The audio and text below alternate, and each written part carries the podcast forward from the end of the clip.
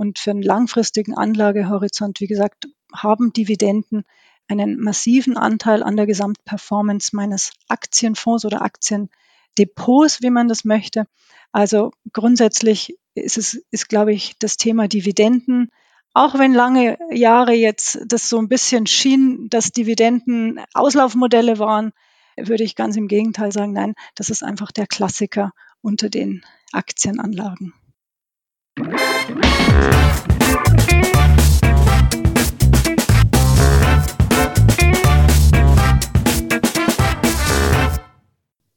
begrüße euch super herzlich zum Her Money Talk, dem Geld- und Karriere-Podcast für Frauen.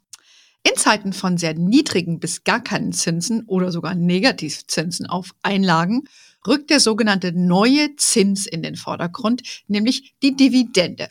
In der heutigen Folge schauen wir mal, welche Rolle Dividenden in einem Portfolio spielen. Was ist es eigentlich auch? Reden wir auch drüber. Welche Rendite zu erwarten ist und wie Frau das für sich umsetzen kann, besonders in diesen krisenbehafteten Zeiten, wo das wieder besonders eine wichtige Rolle spielt, wie wir sicherlich gleich erfahren werden von meiner Gesprächspartnerin Andrea Huber. Sie ist Head of Sales bei unserem Partner DJE AG, einem äh, renommierten Vermögensverwalter hier in der Nähe von München. Sie ist seit über 20 Jahren erfolgreich in der Fondsbranche und kennt sich super gut aus mit dem Thema, weshalb sie heute natürlich meine Gesprächspartnerin ist. Herzlich willkommen und eigentlich auch welcome back im Podcast, liebe Andrea. Ja, vielen Dank, Anne. Ich freue mich wirklich, äh, erneut hier sein zu dürfen. Genau, always a pleasure. Und von daher, lass uns gleich doch mal einsteigen ins Thema. Die Zinsen sind ja nach wie vor am Boden, obwohl ja gesagt wird, ne, es wird angezogen, zumindest die Amerikaner haben die Zinsen ein bisschen erhöht kommt dann jetzt die Stunde der Dividenden? Denn man liest ja so oft, ne, Dividende ist der neue Zins. Stimmt das? Und danach auch gleich, was ist das? Ja, Anne, ähm, tatsächlich liest man das sehr, sehr oft. Die Dividenden seien die neuen Zinsen. Ähm, das stimmt so, ja und nein, also bedingt. Also gemeinsam haben die beiden die Eigenschaft, dass sie beide eben Ertragsquellen einer Kapitalanlage sind. Aber natürlich sind die Mechanismen von Zinsen und Dividenden vollkommen unterschiedlich.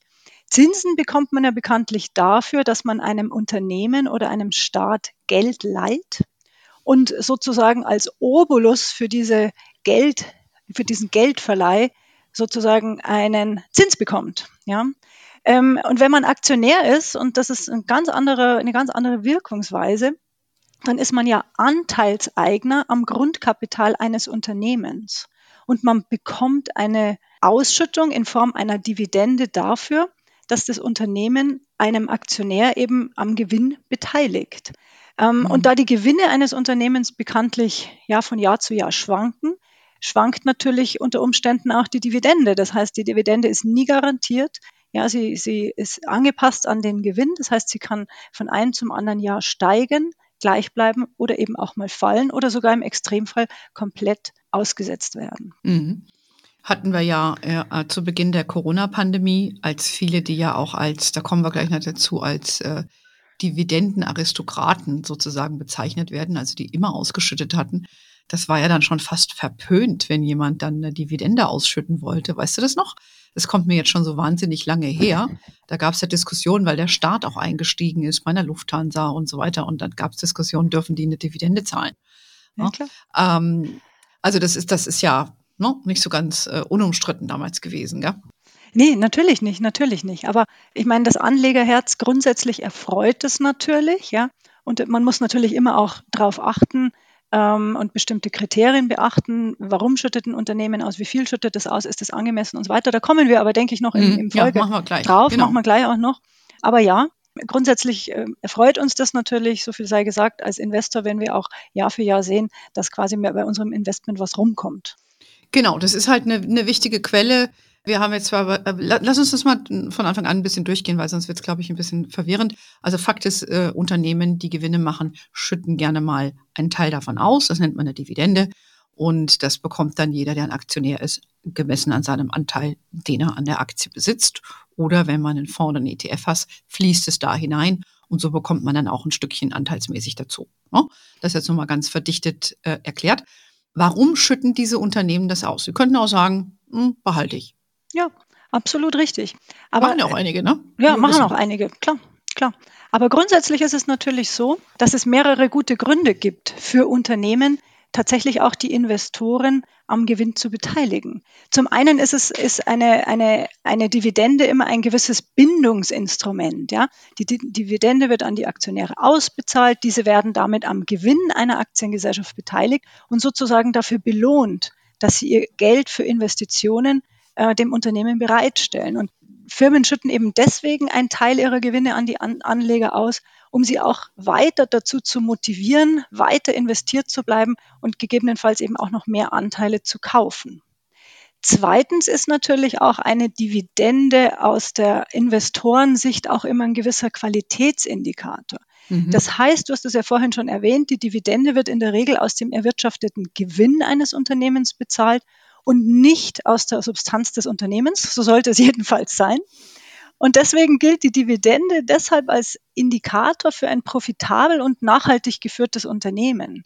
Ja, wenn beispielsweise ein Unternehmen seit, ja, sagen wir mal, zehn Jahren kontinuierlich steigende Dividenden aufweist, dann kann man schon mit einer ja, gewissen Wahrscheinlichkeit davon ausgehen, dass es sich dabei nicht um ein ganz schlechtes Unternehmen handelt. Genau, weil das ist ja ein Ausdruck dessen, dass sie gut wirtschaften. Exakt. Sie haben Geld übrig und können dann ihre Aktionäre belohnen. Genau, genau.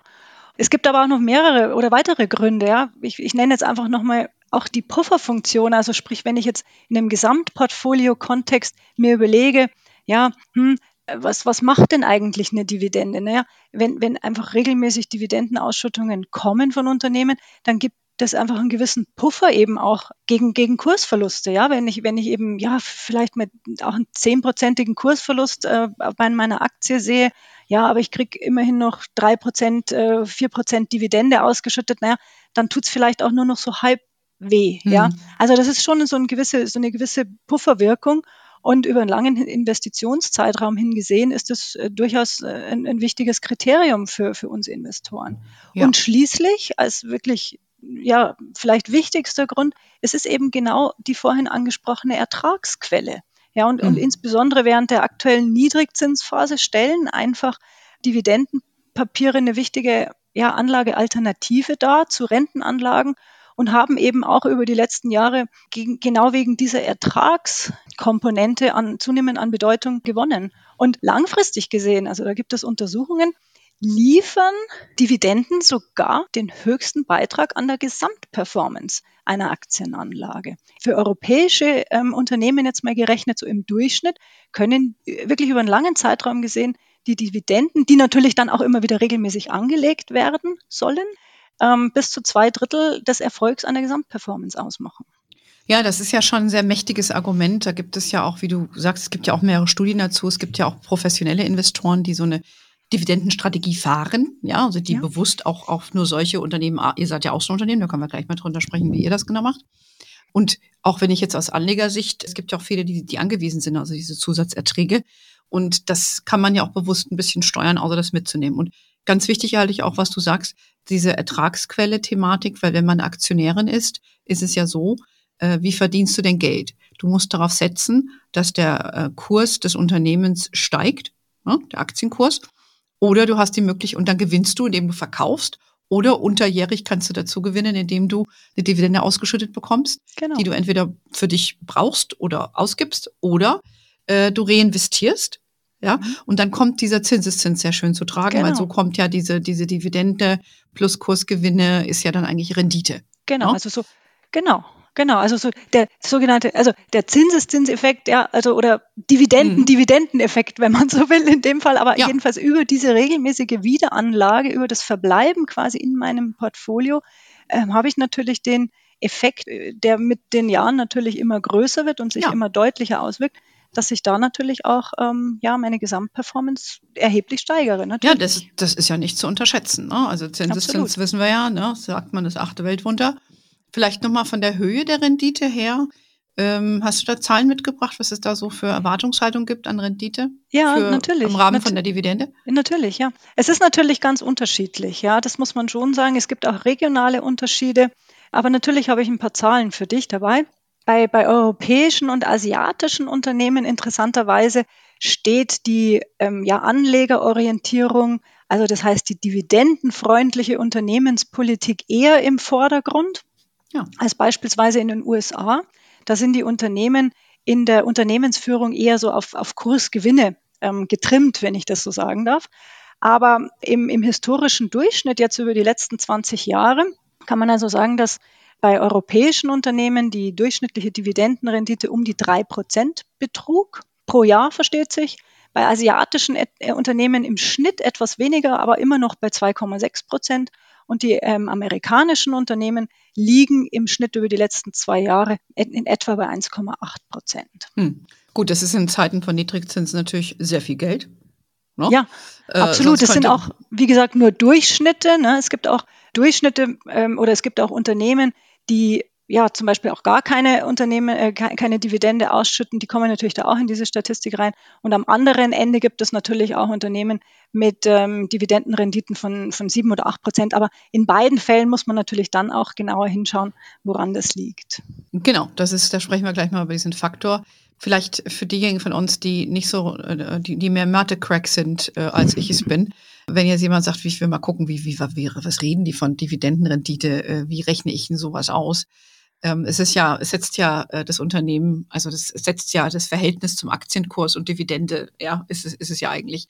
Kannst du es vielleicht ein bisschen leichter erklären und auch vielleicht eine Formel oder so irgendwas für diejenigen, die es wirklich genau wissen wollen? ich versuch's, ich versuch's. Also grundsätzlich ähm, spricht man von einer sogenannten Dividendenrendite. Und das heißt nichts anderes, dass man die Höhe der Ausschüttung an einem bestimmten Tag ins Verhältnis setzt zu dem Aktienkurs an diesem Tag.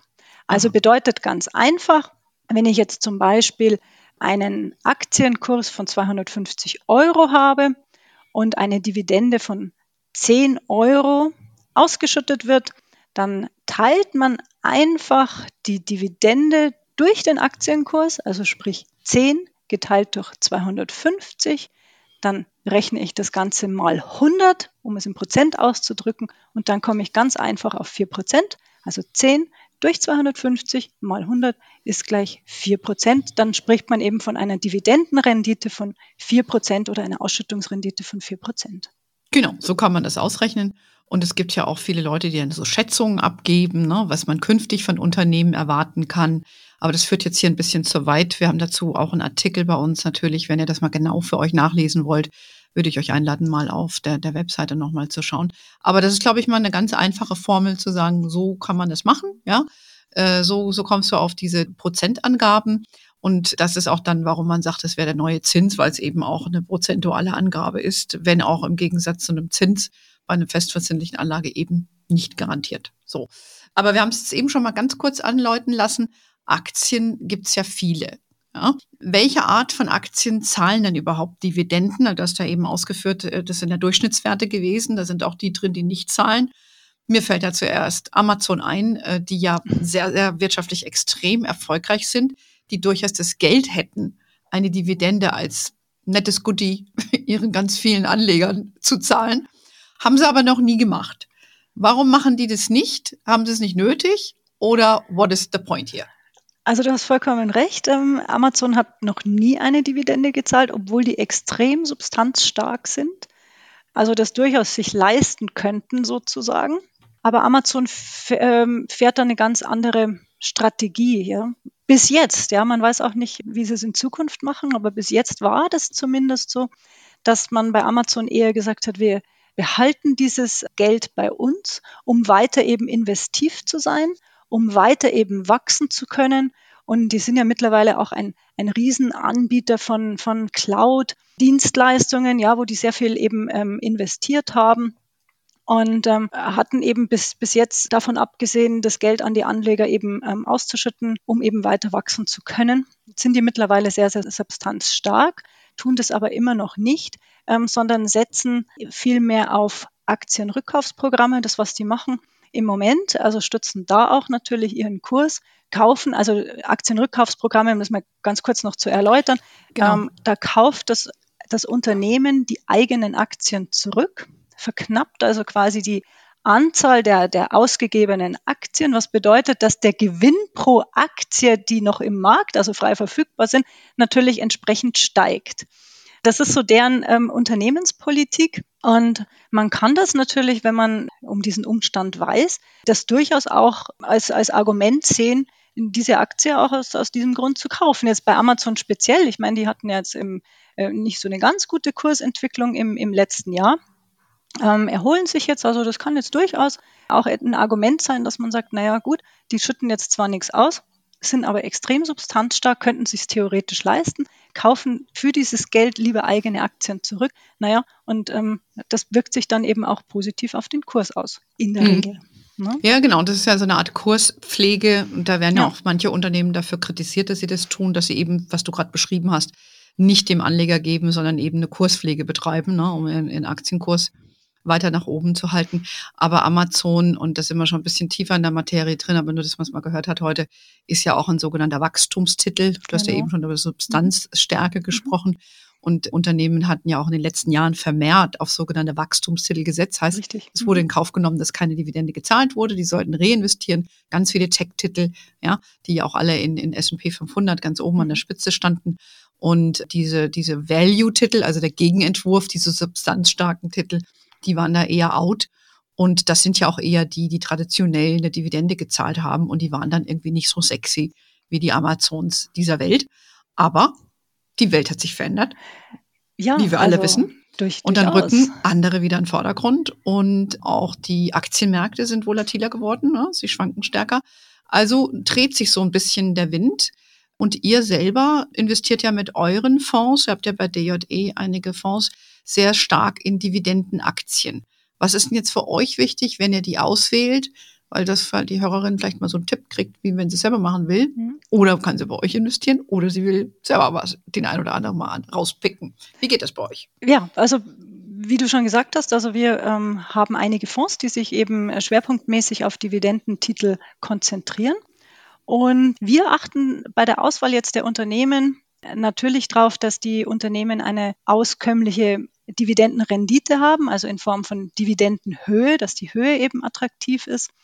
Aber wir beachten tatsächlich noch ein Stück weit mehr drauf, dass diese Dividende auch nachhaltig ist. Also nachhaltig hier mhm. im Sinne von konstant über die nächsten Jahre. Und da zeigen eben ähm, empirische Studien, dass nicht unbedingt diejenigen Unternehmen, die die absolut höchste Dividendenrendite ausweisen, auch langfristig die besten sein müssen. Ja. Okay. Und ähm, warum das so ist, da gibt es eine relativ einleuchtende er Erklärung dafür. Denn eine, wie kommt eine sehr hohe Ausschüttung zustande? Die kommt entweder zustande, wenn das Unternehmen nicht nur aus dem operativen Gewinn, sondern eben vielleicht auch noch einen Teil ihrer Substanz ausschüttet dann ist es zwar im ersten Augenblick oder kurzfristig betrachtet toll, wenn man eine hohe Dividendenrendite bekommt, aber man sollte da ein bisschen skeptisch sein. Weil ähm, langfristig möchte man das als Investor nicht, dass, dass man aus der Substanz die Ausschüttungen bekommt, weil eben damit dem Unternehmen wahrscheinlich die Hände gebunden sind, weiter eben in Zukunft zu, zu wachsen, zu investieren. Mhm. Ja, das, das mögen äh, vielleicht dann solche Effekte sein, dass man eben ja auf Biegen und Brechen die, die Anleger binden möchte ja, und denen quasi nochmal so ein, so ein Goodie hinwirft. Aber das ist nicht das, was wir tatsächlich langfristig haben wollen. Und wie, wie, Entschuldigung, wie, wie könnt ihr das feststellen, dass die aus der Substanz agieren? Da guckt ihr in die Bilanz. Da oder? gucken wir in die Bilanzen hm. rein, ja. Was wir, was wir eben insbesondere machen, dass wir eben sehr, sehr stark darauf achten, welche frei verfügbare Liquidität im Unternehmen ist. Also quasi, wir, wir versuchen sehr, sehr genau herauszufinden, inwieweit das Unternehmen in der Lage ist, sich die Dividende, die Ausschüttung tatsächlich auch zu leisten. Also okay. ich mache jetzt einfach mal ein Beispiel. Wenn ein Unternehmen plant, circa drei, dreieinhalb Prozent an Ausschüttung ähm, herauszugeben an die Anleger und wir sehen, da ist aber jetzt ähm, in der Bilanz ein, eine frei verfügbare Liquidität, wie wir es teilweise jetzt haben, von sieben, acht Prozent vorhanden, dann wissen wir, die können sich die Dividende definitiv leisten. Okay. Ähm, und es bleibt trotzdem noch Geld im Unternehmen, auch in den nächsten Jahren eben zu, zu wachsen oder beziehungsweise auch wenn tatsächlich mal der, die, die Gewinnsituation sich in der Zukunft verschlechtern sollte, mhm. dass diese Unternehmen trotzdem noch in der Lage sein werden, auch im nächsten und im übernächsten Jahr eine gewisse Dividendenhöhe ja auszuschütten. Und das ist das, was wir haben möchten. Also diese tatsächlich diese Konstanz, diese nachhaltigen Zahlungsströme über Dividenden, das sind mhm. die Unternehmen, die wir, die wir eben präferieren. Okay, also die gut haushalten sozusagen. Sozusagen, genau. Mhm. Und wir möchten beispielsweise auch nicht, dass ein Unternehmen den ganzen Gewinn dass es, den, den es erwirtschaftet hat, ausschütten. Weil dann ist die gleiche Situation. Dann bleibt quasi nichts mehr für die Zukunft, weiter zu investieren, weiter zu wachsen. Das wollen ja. wir auch nicht. Und deswegen ähm, schauen wir uns die Unternehmen sehr, sehr genau an, schauen uns natürlich auch die Geschäftsmodelle an, schauen uns die Bilanz an, schauen uns insbesondere diese frei verfügbare Liquidität an und ähm, ja, entscheiden dann, ob wir glauben, dass dieses Unternehmen in der Lage ist, auch langfristig Dividenden eben an uns Anleger auszuschütten. Das ist uns ganz eben wichtig. Mhm. Mhm. Äh, ich hatte dich aber unterbrochen. Hattest du noch einen zweiten Punkt an der Stelle? Ähm, ja, genau. Also ich hatte, ich hatte kurz ausgeführt, warum, warum es sein kann oder warum es kritisch zu betrachten ist, wenn die, wenn die Ausschüttungshöhe mhm. wirklich ja, enorm hoch ist. Ähm, also der erste Grund, den ich genannt habe, ist eben, dass man aus der Substanz ausschüttet. Das will man nicht. Und der zweite, den ich noch nennen wollte, ist, ich habe ihn eigentlich indirekt schon verpackt, dass, dass eben zu viel ausschüttet, zu viel vom Gewinn ausgeschüttet wird, dass dann okay. eben ja, letztendlich auch kein Geld mehr da ist. Und man, man, oder das, was wir so sehen wollen, ist, dass ungefähr 40 bis ja maximal 60 Prozent des erwirtschafteten Gewinns tatsächlich ausgeschüttet wird. Das ist so eine Kernbandbreite, die wir gerne eben sehen. Ähm, also eine vorsichtige Ausschüttungspolitik auch an der Stelle, dass eben okay. auch noch eben Mittel für, für zukünftiges Wachstum eben mhm. im Unternehmen verbleiben. Okay, das ist ja irgendwie ne, eine sehr konservative, aber eine sehr solide ähm, Vermögensstrategie, wie man das auch persönlich, glaube ich, so mit seinem eigenen Geld auch machen sollte. Und ihr seid ja auch erfolgreich mit den, mit den Fonds, die ihr habt. Ne? Die, der bekannteste ist der, wie heißt der, DJE? Ähm, DJE Dividende und Substanz. Genau, genau. Der, heißt der Name ist ja, genau, Programm. Tatsächlich. Name ist Programm, genau. Absolut. Vielleicht auch ganz gut, äh, wenn jemand sagt, welche Einzeltitel sind denn da relevant? Also es gibt ja auch den Begriff, hatte ich eingangs schon erwähnt, Dividendenaristokraten. Den hat ja auch unsere inzwischen verstorbene Freundin, sage ich mal, Beate Sander immer sehr äh, Wert drauf gelegt. Ja, es gibt ja Unternehmen wie IBM und Coca-Cola, die ja kontinuierlich ausschütten. Ähm, genau. Was gibt's denn da noch so für Beispiele, wo du sagst, das sind so gute Unternehmen, die da Also grundsätzlich auffallen. sind ja genau grundsätzlich sind Unternehmen jetzt aus den Branchen Versicherungen immer ganz gute Garanten für regelmäßige und ähm, auskömmlich hohe Dividendenrenditen. Auch beispielsweise Versorger oder Telekom-Unternehmen hm. ähm, sind, sind solche klassischen Dividendentitel. Und da ja, schlagen wir natürlich ähm, insbesondere auch in diesem Fonds zu. Das heißt, wir konzentrieren uns überwiegend eben auf, auf diese Branchen. Auch aus dem Pharmabereich gibt es einige. Ich nenne jetzt einfach mal eine, eine Schweizer Roche, ja, die wirklich seit 20, 25 Jahren konstant äh, ihre Dividenden ausschüttet und es sogar schafft, immer so von Jahr zu Jahr sogar einen kleinen Ticken höher auch noch zu gehen. Das ist das, was wir in diesem Konzept ähm, versuchen umzusetzen. Und, und eben die Ausschüttungen, die wir eben von den Unternehmen garantieren oder bekommen, dann eben auch an die Investorinnen in Form einer jährlichen Fondsausschüttung sozusagen weiterzugeben. Das ist das, was wir eben mögen in diesem Fonds. Also äh, von der Aktienanlage würde ich jetzt mal sagen, die defensivere Variante. Genau, das sehe ich jetzt auch so. Äh, das sind ja eher auch traditionelle Titel, die man immer im Alltag auch benötigt, ne? wenn du sagst genau. Versorger. Wobei sich da natürlich jetzt auch aktuell ein paar andere neue Fragezeichen ergeben. Die Energieversorger ähm, haben ja natürlich jetzt einen richtigen Run. Ist auch nicht unumstritten. Ja, wird ja auch genau ein bisschen hingeschaut. Wie geht ihr damit um? Ähm, oder sag, wie, wie seht ihr auch die Zukunft von, von solchen Titeln, Energie, aber auch andere, die ihr habt? Weil mhm. wir haben ja, eingangs hatte ich es gesagt, die Verwerfung mit der Ukraine, Inflation, mhm. wie du im Vorgespräch sagtest, geht ein bisschen ruppig zu an der Börse. Könnt ja auch die eine oder andere sagen, weiß ich nicht, ob ich da jetzt noch einsteigen will oder bringt mich ja. das weiter oder das ist tatsächlich so. Also es geht, äh, es geht wirklich gerade ähm, ein bisschen ja, ruppig zu und die Börsen fahren Achterbahn und ähm, es ist sehr, sehr, sehr viel ähm, Unsicherheit und Nervosität im Markt und die Börsen reagieren schon auf Nachrichten. Ja, dann ähm, es wird gesagt, dass dass man sich an den Verhandlungstisch zurücksetzt. Schon gehen die Börsen nach oben. Ja, in der Erwartung, da kommt was Positives raus. Es ist, es ist noch nicht mehr was passiert. So, dann kommt am nächsten Tag die Meldung, hm, war, die Verhandlungen waren doch nicht so erfolgreich, schon reagieren die Aktienmärkte wieder. Es ist aber tatsächlich auch noch nicht viel passiert. Also was will ich damit sagen? Es ist momentan sehr, sehr nervös alles und ähm, man, glaube ich, ähm, wird sich erst so in letzter Zeit bewusst, wie abhängig man tatsächlich ist. Du hattest das gesprochen, eben gerade von, von den Versorgern von, von mhm. Erdgas, aber natürlich auch von Rohstoffen wie, wie Palladium, wie, wie Nickel, aber auch Agrarrohstoffe wie ja, Weizen, ja. Ähm, aber auch Düngemittel. Und man, man wird sich da schon erst bewusst, in, in welcher Abhängigkeit man da steckt. Und das sorgt natürlich für gewisses Unbehagen, zweifellos. Auf der anderen Seite gibt es natürlich auch Chancen. Es gibt beispielsweise wahrscheinlich einen Katalysatoreffekt auf das Thema Energie, Energiewende, ja, dass man jetzt noch mal mehr und schneller versucht, ja, aus dieser Abhängigkeit rauszukommen, wobei das mhm. wahrscheinlich Jahre dauern wird. Also ich glaube, mhm. da wachsen die Bäume nicht in den Himmel, weil eben Projekte eben auch ähm, vier, fünf, zehn Jahre dauern, bis sie denn ja. umgesetzt werden können. Wenn beispielsweise eben ja Häfen für, für Flüssiggas erstmal überhaupt gebaut werden müssen.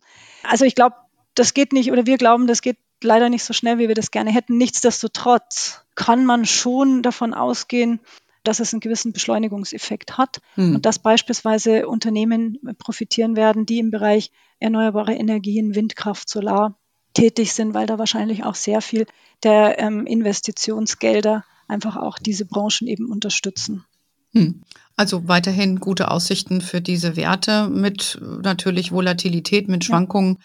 Aber das ist ja auch das macht ja auch die Natur des Aktienmarktes aus. Ne? Absolut. Und es kommt natürlich noch ein wichtiger weiterer Punkt dazu, der uns tatsächlich jetzt schon etwas länger beschäftigt als die Ukraine-Krise, ist das Thema Inflation. Hm. Be beschäftigt uns ja durchaus schon jetzt ähm, mehrere Monate und wird jetzt durch die ähm, Ukraine-Krise leider noch mal befeuert. Ja, man hatte, man hatte, man ging ja davon aus, dass sich eben die, die Inflation vielleicht über diesen Basiseffekt der, der hohen gestiegenen Energiepreise seit, seit Corona ausnivellieren würde. Von der Einschätzung, glaube ich, äh, geht man langsam zurück, weil man eben ähm, erkennen muss, dass durch diese Energiekrise oder die, die, die Ukraine-Krise die Energiepreise nochmal in die Höhe hm. getrieben mhm. werden. Ähm, und das Thema Inflation bedeutet natürlich auch, dass wir uns in einem negativen, und zwar äußerst negativen Realzinsniveau befinden. Das heißt, das Zinsniveau ist ja ohnehin schon niedrig, ja, aber wenn ich jetzt noch die Inflation davon abziehe, das heißt meinen realen Kaufkraftverlust, dann bin ich in Deutschland in etwa ja bei einer realen Rendite von etwa minus vier bis minus fünf Prozent, in ja. Amerika nochmal ja, ähm, niedriger. Mhm. So. Mhm. Und damit bin ich wieder bei Sachwerten. Und was sind Sachwerte? Das sind gut, das sind Immobilien auf der einen Seite, das sind Rohstoffe, aber es sind eben auch Aktien, weil eben gute Unternehmen auch langfristig in der Lage sein werden, die höheren Preise dann auch entsprechend an ihre Konsumenten weiterzugeben. Und damit habe ich mit der Aktie einen ganz glasklaren Sachwert und einen gewissen Sachwert, der eben auch in inflationären Zeiten Rückenwind erhält. Ja, ja, das ist ja das Hauptargument auch, dass man in Aktien reingeht. Und ich finde auch über die vielen Jahre, die ich in der Branche bin, habe ich das auch immer wieder beobachtet, ist, dass ich finde, dass auch Unternehmen viel besser in der Lage sind, schnell auf Veränderungen zu reagieren, im Gegensatz zu Staaten. Ich meine, wir sehen ja, wie schwierig es ist, da eine Kompromisse zu finden und die Unternehmenslenker müssen sich jeden Tag die Frage stellen, ja, wie kriege ich die Kuh vom Eis? Und äh, tun dann ihr Bestmöglichstes und diese Perlen dann eben auch zu finden. Das ist ja eigentlich auch eure Aufgabe. Also ich bin, wie jeder weiß, natürlich ein großer Fan von in Aktien zu investieren, in Fonds oder auch in ETFs. Und äh, es ist halt auch eine leicht zugängliche Art, sich vor der Inflation ein bisschen zu schützen und einen Wertzuwachs äh, zu haben. Und indem man eben mit Dividendenaktien agiert, dann glaube ich, hat man auch eine defensive Art, sich am Aktienmarkt zu beteiligen. Exakt. Ja, weil das ist ja auch so ein bisschen so ein Abfederungseffekt, die die Dividendenrendite bietet, wie du schon ausgeführt hast. Was erwartet ihr jetzt so äh, an Dividendenrenditen im aktuellen Umfeld? Ich würde mal sagen, so im Schnitt, ja, und das ist auch mit dem, was, was wir aus, aus unserer Sicht äh, für vernünftig erachten, erwarten wir eine aktuelle Dividendenrendite von etwa drei Prozent. Das ist mhm. auch die Dividendenrendite, die die Unternehmen, die wir in unserem Fonds Dividende und Substanz halten, in etwa widerspiegelt. Und im Vergleich eben zur Rendite von Staatsanleihen, jetzt deutsche Staatsanleihen, die jetzt nominal ja irgendwo 0,3, 0,5 mhm. in der Liga sozusagen spielen, ist es durchaus ein sehr attraktiver Wert, absolut. Ja, sehe ich auch so. Und du hast auch noch Substanzwerte und ein Upside durch die Dividende und den Aktienkurs und die zwischenzeitlichen Schwankungen, die kann man ja ganz gut aussetzen. Was mich zur letzten Frage eben auch bringt, welche Rolle denn Dividenden in einem Portfolio spielen sollen. Also ich sag mal, bin ich eher, wenn ich anspare, ist das für mich eher relevant oder ist es eher für mich relevant, wenn ich Geld verwahren möchte, also indem ich einen Anlagehorizont habe, einen längeren, oder gar entnehmen möchte? Was ist da dein bevorzugter mhm. Anleger- oder Anlegerinnen-Szenario? Also grundsätzlich, das haben wir schon angesprochen, äh, eignen sich Dividendenaktien oder eben Dividendenfonds für Anlegerinnen, die eher die defensivere Seite der Aktienanlage abbilden möchten. Ferner eignen sie sich, äh, wenn man als Anlegerin Wert legt darauf, dass man eine regelmäßige Ertragsausschüttung bekommt, um eben zum Beispiel bestimmte Sparziele die ich ja habe, ähm, erfüllen zu können. Das mag sein, dass man sich den jährlichen, jährlichen Urlaub gerne aus diesen Erträgen finanzieren mhm. möchte oder dass man eben auch ähm, jährliche finanzielle Verpflichtungen hat. Ich denke da beispielsweise an Sondertilgungen für einen Immobilienkredit einmal im Jahr. Ja, mhm. was ich einfach wunderbar dann eben machen kann. Und wenn ich jetzt kein konkretes Sparziel habe, ähm, oder jedenfalls kein konkretes, das jetzt gerade ansteht, sondern einfach langfristig was für meine Altersvorsorge tun möchte, dann profitiere ich vom Zinseszinseffekt, den wir auch schon angesprochen haben und äh, reinvestiere eben diese Ausschüttungen wieder. Und für einen langfristigen Anlagehorizont, wie gesagt, haben Dividenden einen massiven Anteil an der Gesamtperformance meines Aktienfonds oder Aktiendepots, wie man das möchte. Also grundsätzlich ist es, ist, glaube ich, das Thema Dividenden. Auch wenn lange Jahre jetzt das so ein bisschen schien, dass Dividenden Auslaufmodelle waren, würde ich ganz im Gegenteil sagen, nein, das ist einfach der Klassiker unter den Aktienanlagen. Das war doch ein sehr schönes Schlusswort, liebe Andrea. Ein Klassiker unter den Aktienanlagen, wenn eine Unternehmen Dividende ausschüttet, wirkt stabilisierend, macht sich auch gut in Fonds oder auch im ETF oder natürlich in eurem Fonds, der ja schon lange existiert. Ne? Euer Gründer wurde ja gerade ja. 80, habe ich gerade gelesen. Ne? Ja. Der ist natürlich fit wie ein Turnschuh. Ne? Ich habe gerade Aber sowas von. Ja, oder? Ich habe gerade noch Aber gelesen, dass, dass er äh, gesagt hat, ja, sucht euch, macht euch euren, äh, euer Beruf zum Hobby oder euer Hobby zum Beruf. Ja. Dann ja. nicht nur werdet ihr so alt, sondern bleibt so fit, war so sein Tipp, gell? Wir, wir beherzigen das mal, Andrea. Wir beherzigen das, absolut. absolut. Ja, das ist ein sehr schön. Vorbild, tatsächlich ja, ich kann für mich sagen, ich habe mein Hobby auch zum Beruf gemacht und ich glaube, bei dir ist es auch so. Ja. Äh, weil wir müssen uns ja nicht prügeln, jeden Tag hierher zu kommen, sondern es ist doch einfach nur geil. So, in diesem Sinne würde ich sagen, wir machen jetzt mal weiter. Wer sich mehr dafür interessiert, gerne auf dje.de auf eurer Webseite. Da findet ihr auch ein nettes Bild von der Andrea. Natürlich auch bei uns auf der Webseite. Wir schreiben auch über diese Themen. Schaut vorbei. Ihr kennt unseren mega tollen Newsletter. Wir sind natürlich auf Facebook, LinkedIn, Instagram. We are wherever you are. In diesem Sinne, have a wonderful day. Until next time und ciao.